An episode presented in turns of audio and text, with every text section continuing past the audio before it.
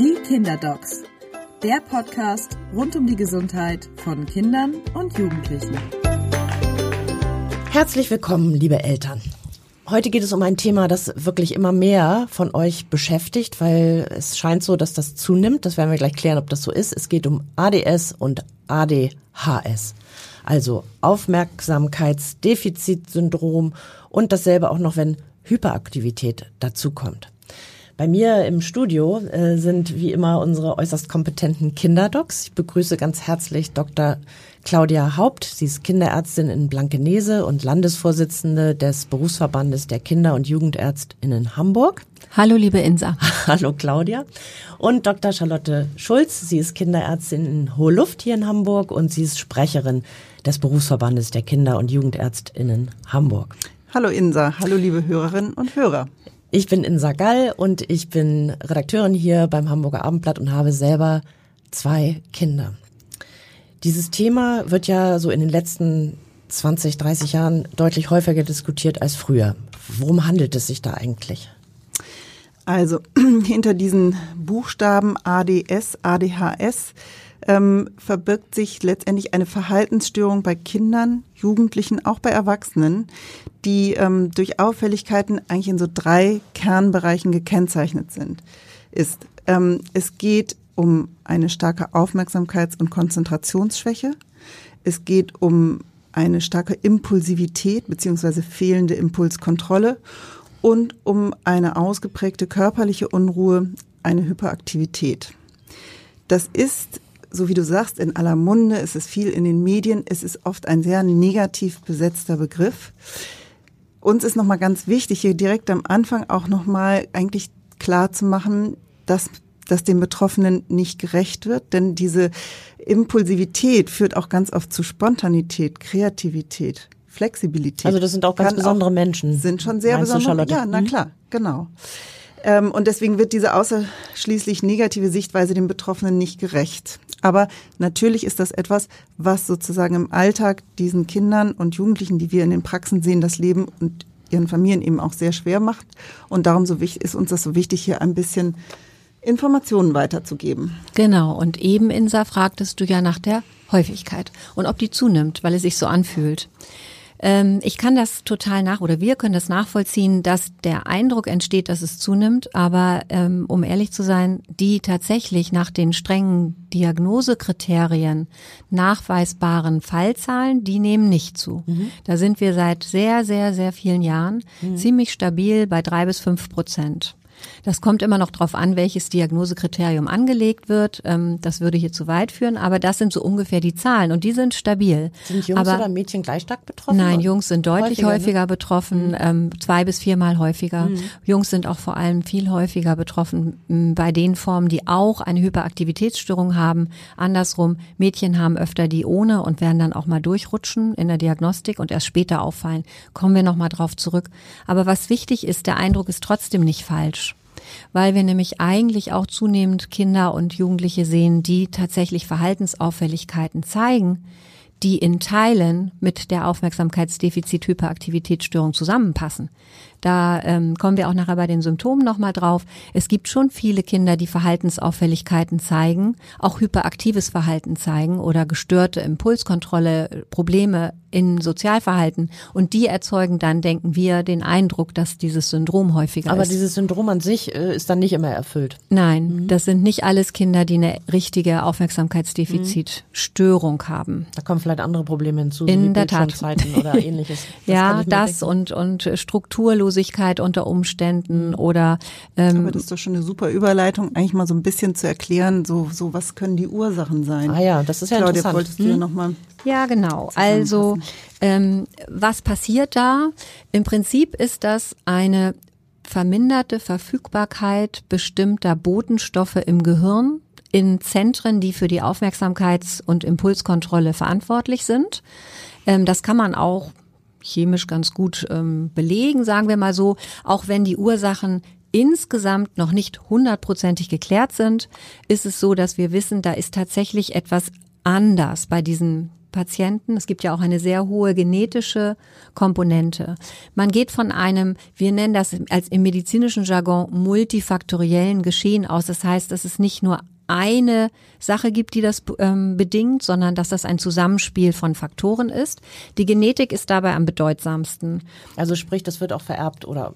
Genau, in den Familien, die wir betreuen, gibt es unheimlich häufig äh, Elternteile, die das auch haben oder die, wenn sie so zurückdenken, jetzt durch die Probleme ihrer Kinder angeregt, sozusagen zurückdenken an ihre eigene Kindheit und Schulzeit, denken so, hm, ich glaube, bei mir war das auch mal so. Ohne dass es damals richtig hm. ohne dass sie genau, wurde. ohne dass es entsprechend benannt wurde. Wir wissen, dass ähm, es bestimmte Gruppen gibt, wie zum Beispiel äh, Neugeborene, die Komplikationen unter der Geburt hatten ähm, oder belastete Schwangerschaftsverläufe oder Frühgeborene häufiger betroffen sind.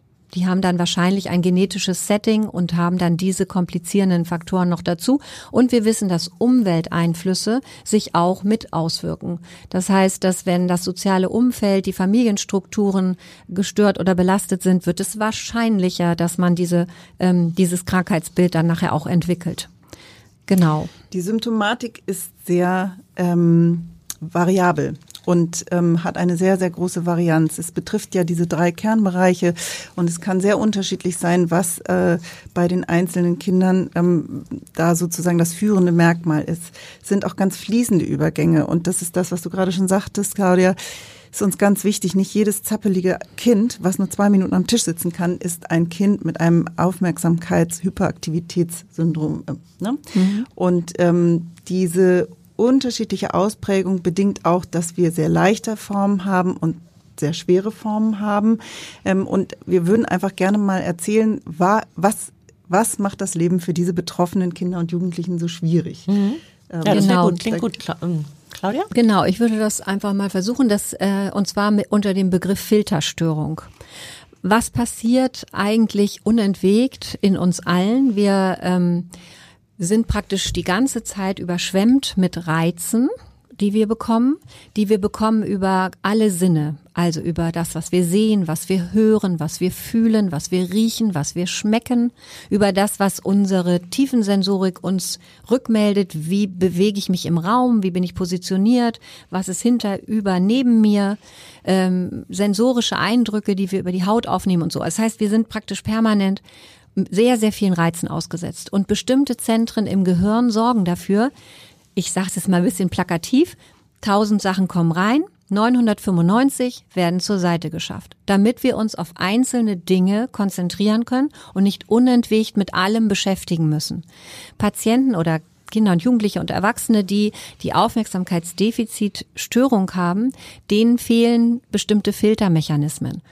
Und das führt dann dazu, dass die praktisch unentwegt fast alles, was reinkommt, irgendwie bearbeiten müssen. Und man kann sich ja, denke ich, ziemlich leicht vorstellen, dass das wie so ein Rauschen ist. Ne? Man ist also im Prinzip permanent reizüberflutet und kann dann gar nicht die Energie aufbringen, über längere Zeiträume den Fokus auf irgendetwas zu halten. Man kriegt nicht alles mit, was der Lehrer sagt und so. Ne? Man vergisst Dinge, weil man, wenn man drei Sachen in Reihe aufgetragen bekommt, wenn man das erste gemacht hat, schon wieder vergessen hat, was weil noch. so viele neue Reize wieder Weil einfach so viel, sind. genau. Und deswegen sind diese Patienten ja auch so wahnsinnig ablenkbar und so. Mhm. Genau, da viel, so viel dazu. Und jetzt wollten wir die Symptome mal an Beispielen so ein bisschen ja, ja super, erläutern. Genau. genau. also Aufmerksamkeit, du hast das jetzt ja gut irgendwie äh, erklärt, ähm, dass diese Filterstörung eben bedingt, dass man sich nicht auf eine Sinneswahrnehmung fokussieren kann, dass die Kinder und Jugendlichen, wenn die also in der letzten Reihe meinetwegen im Klassenraum sitzen 28 Schüler vor ihnen. Da fliegt das Radiergummi vom Tisch, der nächste spitzt seinen Stift an, der dritte redet links, der vierte redet rechts und vorne versucht ein Lehrer irgendwas zu erklären. Also da sind so viele dazwischenliegende ähm, Informationen, dass das mit dem, was der Lehrer da sagt, gar nicht ankommt. Darf ich hier mal reingrätschen, Charlotte? Darf ja, ich? Bitte? Ja. Und zwar, ähm, ja, sorry, weil das nämlich eigentlich auch ganz gut verdeutlicht, warum die Kinder heute mehr Probleme haben. Früher, ganz früher hat man mal Frontalunterricht gehabt. Ich weiß nicht, ob ihr damit was anfangen könnt. Da war der Klassenraum war recht spärlich ähm, illustriert, sagen wir mal so. Also es war alles ziemlich basic. Und vorne stand die Lehrerin der Lehrer. Man saß in Reihen, alle waren nach vorne ausgerichtet. Die Lehrerin hat was erzählt und das war's. Heute haben wir ja offene Unterrichtsformen, wo die Kinder durch den Raum gehen, sich Arbeitsmaterialien besorgen und so weiter, wo äh, manchmal Gruppenarbeit gemacht Gruppenarbeit wird, ne? gemacht wird, wo auch ähm, die Tischordnung sich aus pädagogischen Gründen äh, alle zwei Wochen ändert und so. Das alles ist voll mit mit Reizen und das führt natürlich dazu, dass solche Kinder mehr Probleme bekommen als früher. Also eine Unterrichtsform, die aus pädagogischer Sicht total sinnvoll ist, aber gerade für diese Kinder wahrscheinlich doch eher belastend. Ganz genau. Genau, sein die kann. sind einfach irre leicht ablenkbar ähm, und können eben dann auch ihre Arbeit oft nicht zu Ende bringen in diesem Setting. Wenn die irgendwo alleine in einem reizarmen Raum sitzen, dann sind die schnell fertig. Die sind ja oft auch ganz, ganz schlau. Es ist ja einfach nur so, dass diese Umwelteinflüsse oder diese Bedingungen, unter denen sie arbeiten müssen, ähm, das einfach nicht äh, erlauben sozusagen. Ähm, und dann äh, ist natürlich auch dieses bisschen strukturierte Denken für ähm, viele Kinder schwierig. Die sogenannten Wochenarbeitspläne. Ich habe eine Woche Zeit. Ich muss irgendwie zehn Aufgaben fertigbringen von Montag bis Freitag. Äh, wo war ich denn? Wann habe ich angefangen? Was fehlt mir noch? An was muss ich denken? Ähm, genau. Und was du sagtest, auch die Vergesslichkeit, was das angeht. Ähm, dann ist ja oft ähm, so, dass die Eltern das schwer ähm, sozusagen ähm, annehmen können, wenn sie auf der anderen Seite sehen, ähm, dass ihre Kinder ja aber doch zum Beispiel vier Stunden vor einem neuen Videospiel sitzen. Das ähm, Ganz genau. kannst du immer noch so ganz schön erklären, Claudia. Ja, genau. Danke, Charlotte. Also, ich wollte einmal ganz kurz erklären, warum das kein Widerspruch ist. Wir haben nämlich verschiedene ähm, Wege im Gehirn, wie wir äh, Aufmerksamkeit steuern. Und wenn ich den Kindern und Jugendlichen das erkläre, dann bringe ich denen immer Beispiele. Also nehmen wir mal Beispiel eins: Ich habe dieses neue Videospiel bekommen. Dann ähm, habe ich eine, das nennt man intrinsische Motivation. Ich habe eine unglaublich große Lust und Interesse an diesem äh, Spiel. Und dafür brauche ich dann nicht das normale Aufmerksamkeitssystem, von dem wir vorhin sprachen, wo wir diese Botenstoffe haben und so, sondern das sind andere Zentren im Gehirn und die sind aufmerksamkeitsunabhängig. Da kann ich mein, aufgrund der hohen, des hohen Interesses, kann ich sozusagen diesen Weg umgehen. Der zweite, der diesen Weg umgeht, ist, da nehmen wir mal das Beispiel Autofahren. Wenn ich Autofahren lerne, dann muss ich immer noch nachdenken, oh, ich will nach links, ich muss also den Blinker setzen. Jetzt wird gebremst, ich gucke in den Rückspiegel, jetzt gebe ich wieder Gas. Das ist ja alles äh, sozusagen ähm, im Aufmerksamkeitssystem verankert. Ich muss also noch nachdenken und mich konzentrieren. Jeder weiß, dass wenn Dinge automatisiert sind, wenn wir also etwas sozusagen aus dem FF können, wie beispielsweise jetzt Autofahren, dann können wir nach einer Weile, wenn wir gut trainiert sind, alles im unterbewussten Flow laufen haben und nebenher kann man mit seinem Beifahrer quatschen Oder über sonst was nachdenken. oder über sonst was nachdenken oder Radio hören und äh, ein Podcast zum Beispiel. Und in diesem Fall äh, ist es so, dass man auch unabhängig ist von diesem spezifischen Aufmerksamkeitssystem. Ganz problematisch ist es, wenn man Dinge machen muss, Hausaufgaben in der Schule, eine Arbeit, äh, also eine bestimmte Aufgabe bearbeiten. Da ist man eben abhängig von diesem System und da haben wir dann die Probleme, wenn das nicht richtig filtern kann. Und darum ist auch ein therapeutischer Ansatz, da kommen wir nachher noch mal drauf, Automatisieren von guten, funktionierenden Lernstrategien. Nun hatten wir eine Sache noch angesprochen, das berühmte H. Also die äh, Aufmerksamkeitsdefizitstörung an sich, aber manchmal kommt auch noch Hyperaktivität. Äh, es kommt ja nicht nur Hyperaktivität, es dazu? kommt auch noch die Impulsivität dazu. Ah ja, ne? Was bedeutet Impulsivität? Das bedeutet im Grunde diese emotionalen Ausbrüche. Ähm, die betroffenen Kinder und Jugendlichen sind oft aufbrausend. Sie sind himmelhoch jauchzend ähm, äh, äh, und dann wieder zu Tode betrübt. Ähm, es ist so, dass sie ähm, einfach sozusagen dieses erst denken, bevor man handelt, dass das einfach äh, überrannt wird quasi. Sie reden dazwischen, wenn sich Menschen unterhalten. Sie haben ähm, spontanes Bedürfnis, Dinge zu tun, auch wenn es gegen die Regeln eines Gesellschaftsspiels ist. Ähm, ne? Man ist nicht dran oder man muss, ist rausgeworfen und muss mit seinem beim Mensch ärger dich nicht ins Häuschen zurück. Der Impuls ist ein anderer und dem wird dann nachgegeben und dann fliegen auch schnell die Steine so durch die Gegend. Ähm, das bewirkt natürlich in der sozialen Interaktion im Miteinander mit Gleichaltrigen ähm, oft sehr viel Frust. Also dass das etwas ist, wo sie von den Erwachsenen, von den Eltern und den Lehrern oft die Rückmeldung bekommen, dass sie sich nicht adäquat verhalten, das die spiegeln ecken, ecken damit an, im die, Grunde ja, kann man sagen. Die, die, damit die an. Resonanz genau. ist dann oft, oder die Rückmeldung ist Genau. negativ. Diese Mhm. Kinder sind oft irgendwie zu doll in ihrem ganzen Mhm. Tun. So. Und das empfinden andere Kinder intuitiv als unangenehm. Mhm. Die machen einen Bogen. Und so kommt es nicht selten auch dazu, dass die betroffenen Kinder ähm, sozial isoliert sind, Mhm. auch oft traurig sind, keine richtigen Freunde haben. Genau, ist ein ganz wichtiger Punkt, wo man ihnen auch unbedingt helfen muss. Ganz genau, ja. Das geht auf Kinderseelen natürlich, weil sie eben durch das ständige Anecken und negative Feedbacks, ähm, Familie und Freundeskreis und so natürlich dann auch leiden und Minderwertigkeit oder Selbstwertprobleme bekommen. Genau, jetzt sind wir aber bei der Hyperaktivität in Sachen. Genau, super. Claudia. Genau, das ist relativ einfach. Alle kennen das. Der Zappel-Philipp, ne? Ähm, Aus dem Struwwelpeter, Aus dem Struwwelpeter. Nicht Der hat modern, ganz sicher ADHS gehabt, genau. ähm, genau, die Kinder sind tatsächlich im wahrsten Sinne des Wortes zappelig, hippelig. Sie sind permanent in Bewegung. Ähm, sie können in angemessener Weise nicht ruhig sitzen bleiben. Das sind die kleinen Kinder im Kindergarten, die nie im Sitzkreis sitzen, wenn der Morgenkreis abläuft. Das sind Schulkinder, die mitten im Unterricht plötzlich aufstehen und wenn es gar nicht angesagt ist oder im Restaurant nicht am Tisch sitzen bleiben. Die Eltern haben das häufig daran auch gemerkt, dass die Kinder irgendwie bei den Mahlzeiten keine zehn Minuten am Tisch bleiben. Ähm, die haben einfach einen unheimlich hohen Bewegungsdrang, der sie sozusagen treibt. Ne?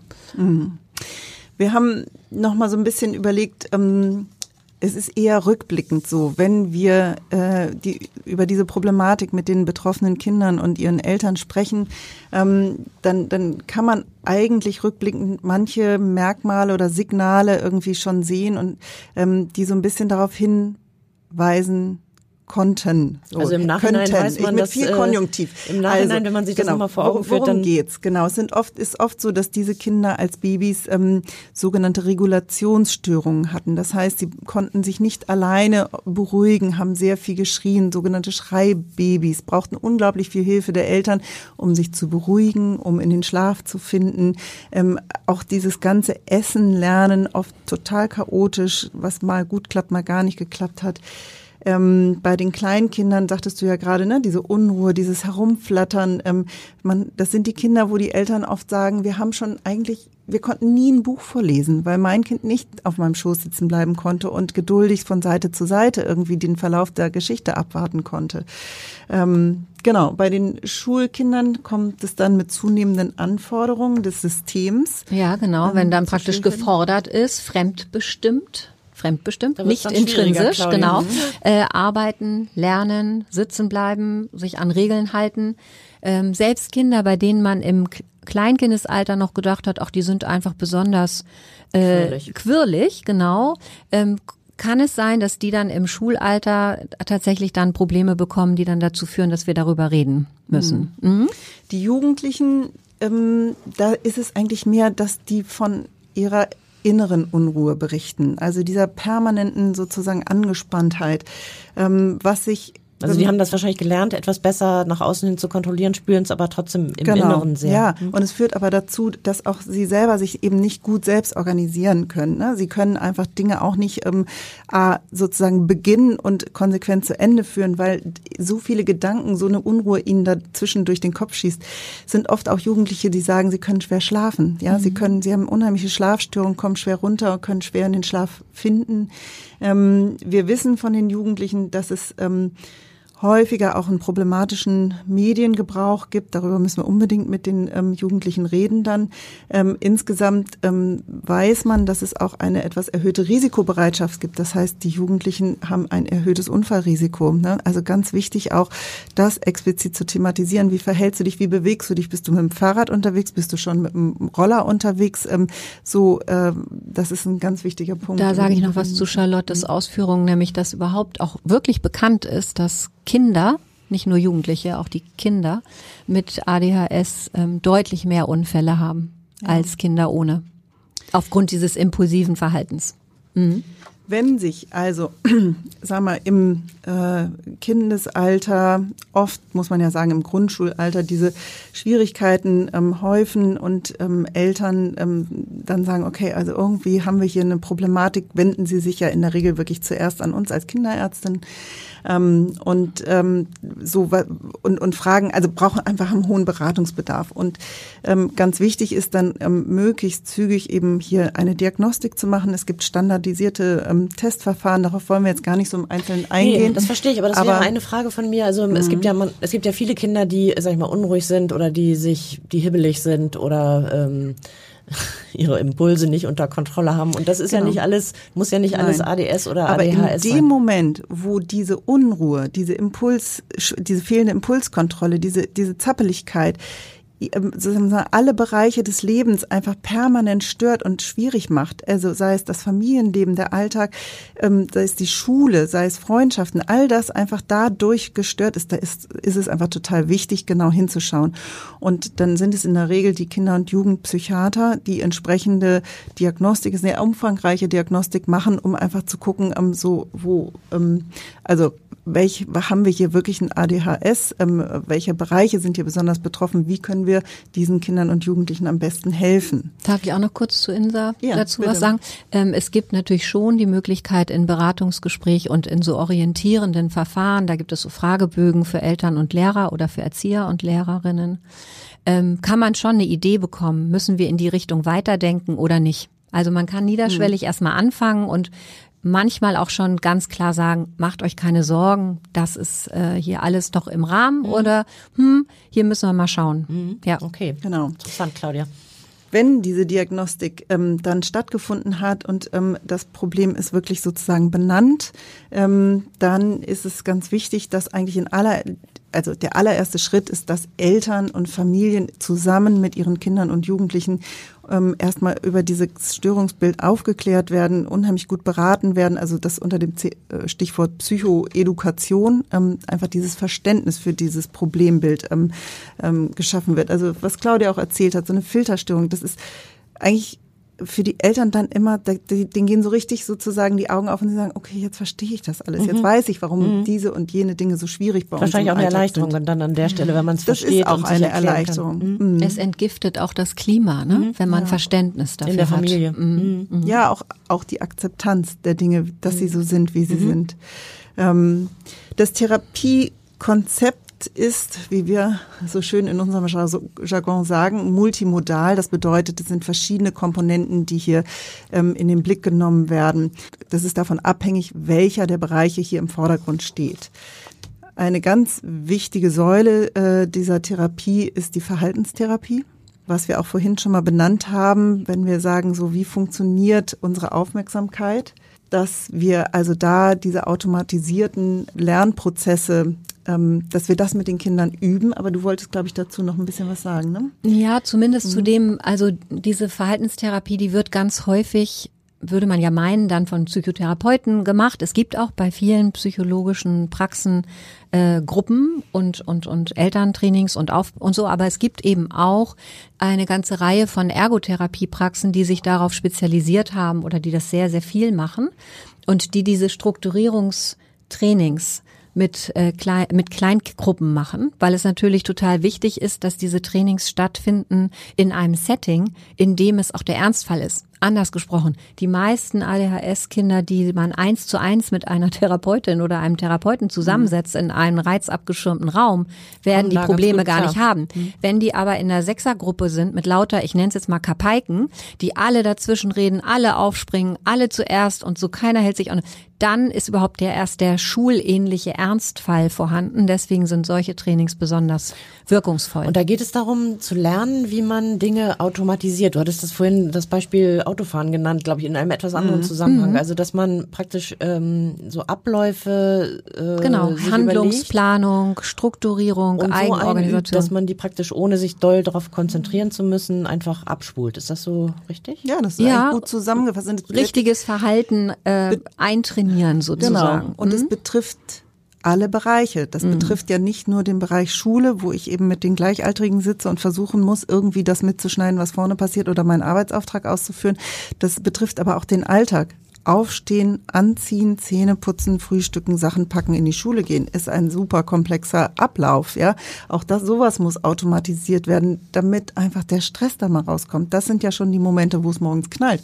Also mhm. bevor der Tag eigentlich Und die Eltern hat. müssen mhm. eingebunden sein ja. in all diese Therapien, damit sie eben zu Hause das so machen können, hm, so machen können, wie, wie das dann auch im Training praktisch gelebt wird. Genau, und dann sind wir bei den Fällen, bei denen die ähm, Beratung, die ähm, Informationsvermittlung, Psychoedukation, Verhaltenstherapie vielleicht nicht reicht. Und das ist nicht der größte Teil der betroffenen Patientinnen und Patienten, der ähm, dann am Ende doch auch Unterstützung durch ähm, Medikamente benötigt. Jetzt kommen wir auf das Thema Ritalin, nehme ich mal an. Ein ja. bekanntes Mittel, welches aber ja auch sehr viel diskutiert wird. Genau, weil es unglaublich viele ähm, Mythen gibt mhm. zu diesem Medikament. Also erster Fakt, wichtig ist, das ist kein Beruhigungsmittel.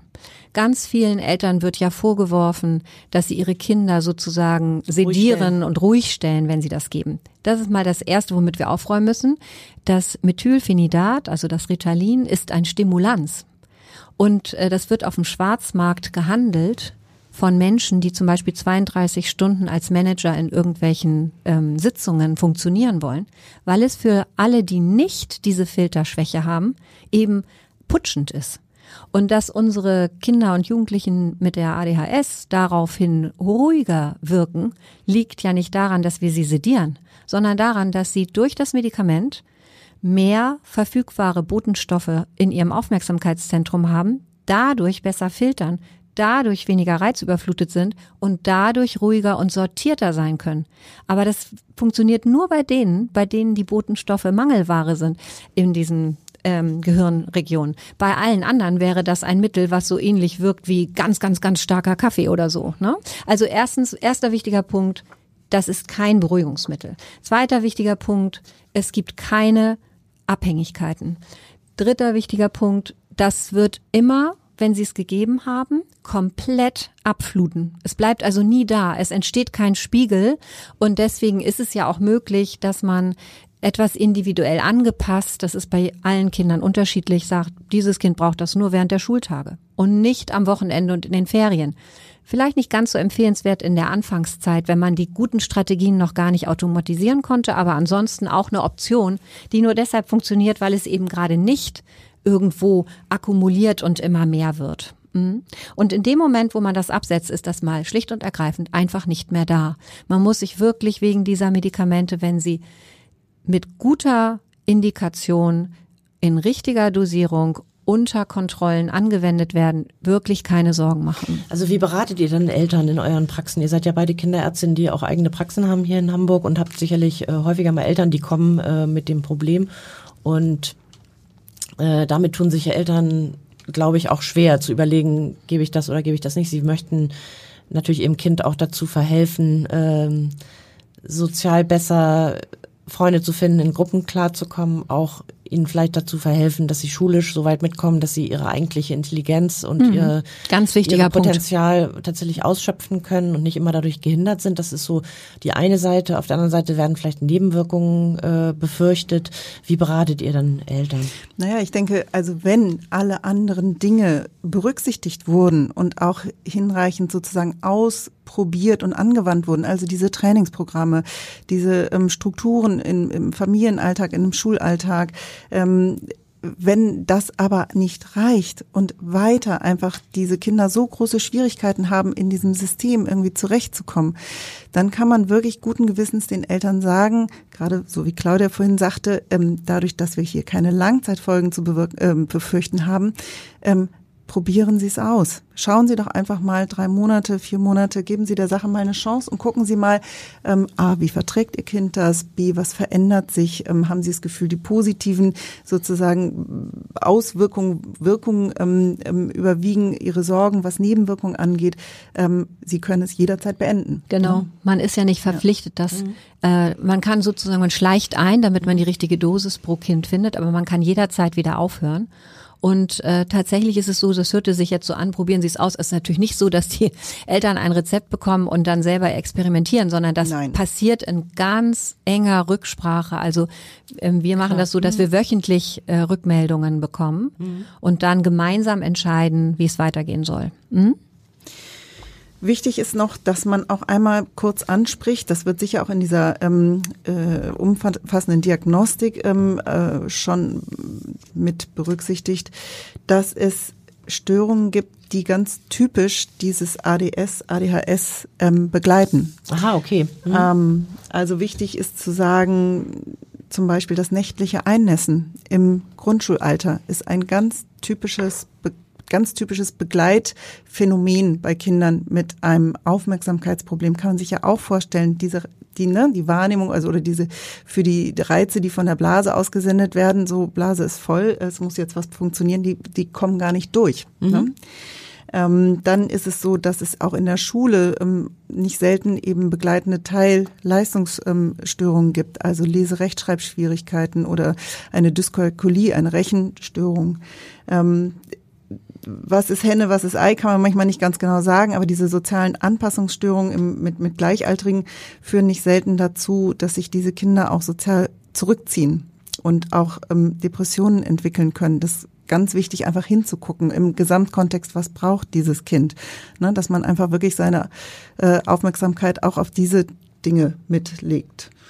Und wenn Ja. es gelingt, diese Störung an sich ähm, zu verbessern, also wenn da Therapie hilft, dann würden auch diese Symptome, diese begleitenden Erscheinungen wahrscheinlich dann zurückgehen, oder?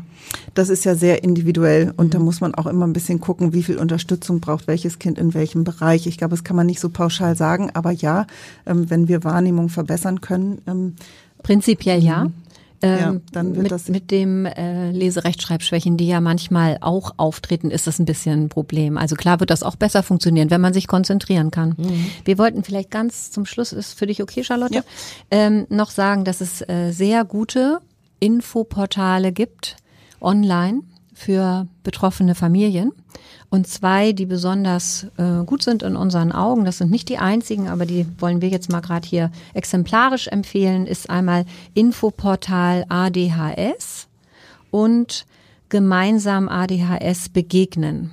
Wenn man das eingibt in die Suchmaschine, kommt man auf sehr empfehlenswerte Elternseiten, die ganz umfangreiche äh, Materialien und Infos zur Verfügung stellen, auch Podcasts zum Thema und so. Super. Ich weiß nicht, wie es euch geht, liebe Eltern. Ich habe jetzt hier ganz schön viel gelernt. Ähm, wenn äh, ein Kind so ein bisschen unauf, äh, so ein bisschen auffällig ist und äh, hibbelig ist und sich schlecht konzentrieren kann, dann muss das kein ADS sein, muss auch kein ADHS sein. Das kann man aber auch niedrigschwellig schon mal in der Beratung so ein bisschen abklären, ob das etwas gibt, was darauf hindeutet. Und dann kann man das auch gut ähm, diagnostizieren und eigentlich die Erklärung, ähm, dass es da eine Filterstörung gibt für das Kind, das fand ich sehr eindrücklich. Die ist dann auch vielleicht für manche Eltern und für manche Familien eigentlich eine Erleichterung, wenn sie wissen, woran es liegt und was man tun kann. Und äh, das nimmt den Stress so ein bisschen raus.